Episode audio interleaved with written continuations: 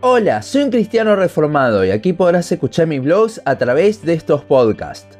Continuamos con nuestro estudio sobre la primera epístola del apóstol Juan. En el pasaje de hoy veremos cómo Juan nos muestra la verdadera prueba de que Cristo es Dios y estamos en la verdad, para dar a sus lectores una confianza más fortalecida. Primera de Juan 5, 6 al 15 dice, este es Jesucristo, que vino mediante agua y sangre, no mediante agua solamente, sino mediante agua y sangre. Y el Espíritu es el que da testimonio, porque el Espíritu es la verdad. Porque tres son los que dan testimonio en el cielo, el Padre, el Verbo y el Espíritu Santo. Y estos tres son uno y tres son los que dan testimonio en la tierra, el espíritu, el agua y la sangre, y estos tres concuerdan. Si recibimos el testimonio de los hombres, mayor es el testimonio de Dios, porque este es el testimonio con que Dios nos ha testificado acerca de su Hijo. El que cree en el Hijo de Dios tiene el testimonio en sí mismo. El que no cree a Dios le ha hecho mentiroso, porque no ha creído en el testimonio que Dios ha dado acerca de su Hijo. Y este es el testimonio, que Dios nos ha dado vida eterna, y esta vida está en su Hijo. El que tiene al Hijo tiene la vida. El que no tiene al Hijo de Dios no tiene la vida.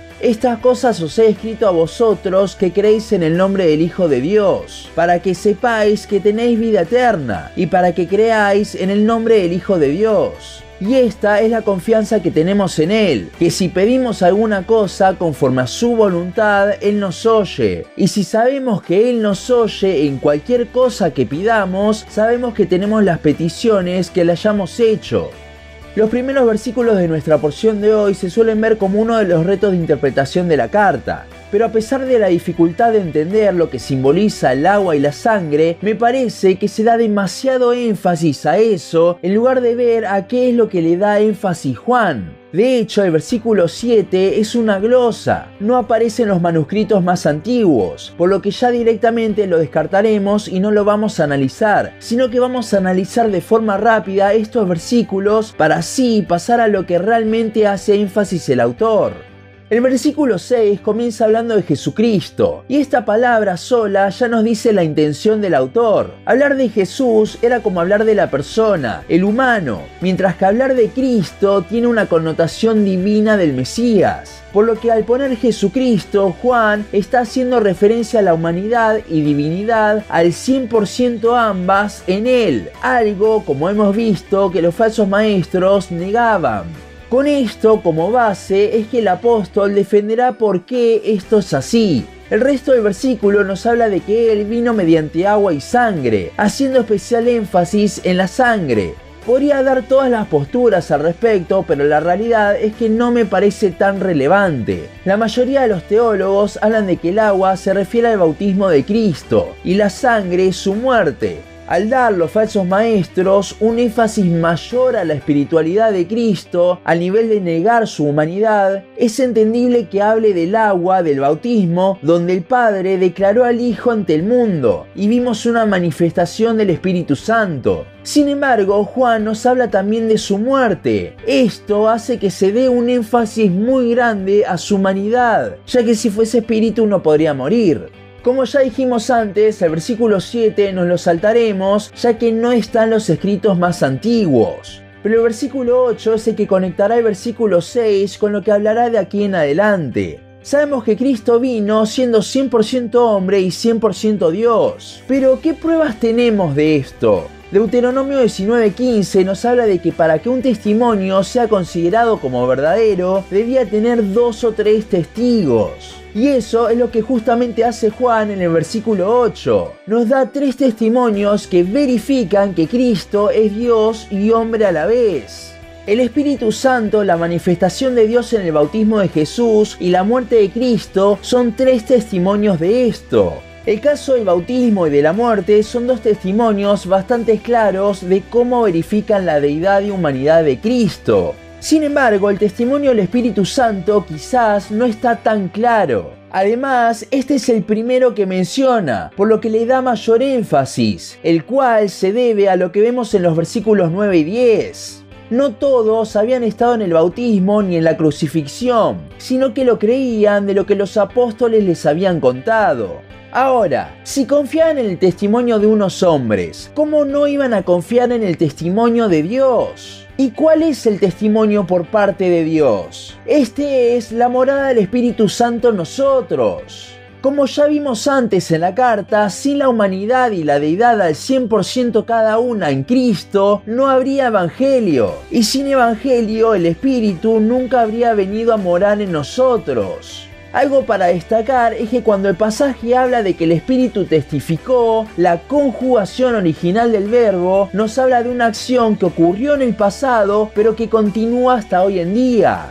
Volviendo al tema, la mayor prueba de que Cristo es quien dijo ser no está en la ciencia, en hechos históricos, en relatos, etc., sino que el mejor testimonio es nuestra conversión. La mayor prueba de la realidad del Evangelio son nuestros corazones transformados por el Espíritu Santo. Este es su testimonio. Y esto es poner en otras palabras los versículos 11 y 12. Además aquí Juan volverá a referirse a la vida eterna como vimos en aquel capítulo del podcast de los primeros versículos de la carta. En el mismo hablábamos sobre cómo Cristo en sí es la vida eterna, un corazón regenerado que ahora puede amar al Señor, que ve la vida de otra forma a través de los lentes de Cristo, es la mejor prueba para afirmar que el Evangelio es verdadero, ya que es solo a través de él que puede haber un cambio así en una persona. Sin el Evangelio, sin la transformación del Espíritu Santo, las personas simplemente seguirían siendo esclavas del pecado. Pero como el Evangelio, Cristo, es verdadero, podemos ver a personas con un nuevo corazón.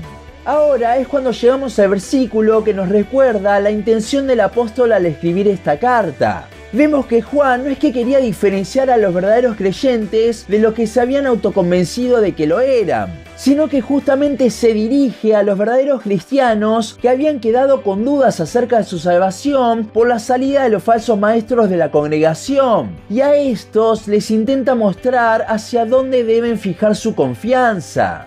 Tristemente, hoy a primera de Juan se lo toma mucho de la primer forma, dudando de la salvación de las personas, cuando ese en realidad es el espíritu de los falsos maestros de los que habla Juan. Tampoco es que el apóstol les está dando seguridad de salvación como muchos creen. No somos quienes para hacer eso. La seguridad de salvación viene por el testimonio del Espíritu Santo pero lo que sí hace es orientarlos en la dirección correcta, ubicar la mirada del lector en donde sí encontrará su confianza, en Cristo, en el Evangelio, en la obra del Espíritu Santo. Si bien los versículos 14 y 15 parece como si hablasen de otro tema del que venía hablando hasta ahora Juan, la realidad es que continúa con el mismo hilo. Estos versículos hablan sobre cómo la confianza del verdadero testimonio del Espíritu Santo en nosotros se va a ver reflejada en la oración. El versículo 15 hay que verlo a la luz del versículo 14. No es que Dios nos va a dar cualquier cosa que le pidamos, sino que el versículo 14 nos pone un filtro a esto y nos dice que Él nos dará todas las cosas de acuerdo a su voluntad. Pero esto, en el contexto que viene hablando Juan, es algo hermoso, porque si estamos fijando nuestra mirada en Él en lugar de nosotros, vamos a pedir cosas que sean de acuerdo a Él, a su palabra. Cuando le rogamos a Dios para que nos santifique, eso es algo de acuerdo a su voluntad. Lo vemos en la Biblia, 1 Tesalonicenses 4.3. El tiempo y la forma de hacerlo no lo sabemos, pero podemos estar seguros que Dios lo hará, porque es también lo que Él quiere para nosotros. Ahora, cuando pedimos cosas como por ejemplo un auto, no sabemos si esa es la voluntad de Dios. Y sí, lo podemos pedir con la mejor intención, pero no hay ningún versículo en la Biblia que nos hable de que la voluntad de Dios para nosotros es que tengamos un auto es cuando nos centramos en el Evangelio, en Cristo, que nuestros deseos se alinean con los de Dios. Y es entonces cuando pedimos de acuerdo a su voluntad. Entonces, esta confianza que surge de ver la obra del Espíritu Santo nosotros, cómo el Evangelio actuó, también nos sirve para estar seguros en Él. Y ambas confianzas provienen de ver una misma cosa, a Cristo, esa vida eterna manifestada, la buena nueva de que Dios hizo carne para cumplir la vida que jamás podremos cumplir y pagar así nuestros pecados en la cruz. El Evangelio no solo nos hace estar firmes en nuestra salvación, no solo es el testimonio que nos da seguridad, sino también es el que nos da confianza a la hora de vivir nuestra vida cristiana, algo que se ve muy en claro en nuestra forma de orar a nuestro Padre. La regeneración que nos dio el Espíritu Santo no solo nos transformó, sino que también es una evidencia constante que tenemos en nosotros de que estamos en la verdad. Por lo cual, nunca te olvides de semejante obra del Señor en ti. Como Él cambió tu corazón de piedra y lo hizo un corazón de carne, sensible a las cosas de nuestro Dios. Hasta aquí nuestro podcast de hoy. Seguinos en Facebook, Instagram, YouTube y Spotify. En todas nos encontrás como un cristiano reformado. También seguinos en uncristianoreformado.blogspot.com para leer el resto de nuestros blogs. Nos vemos en la siguiente ocasión.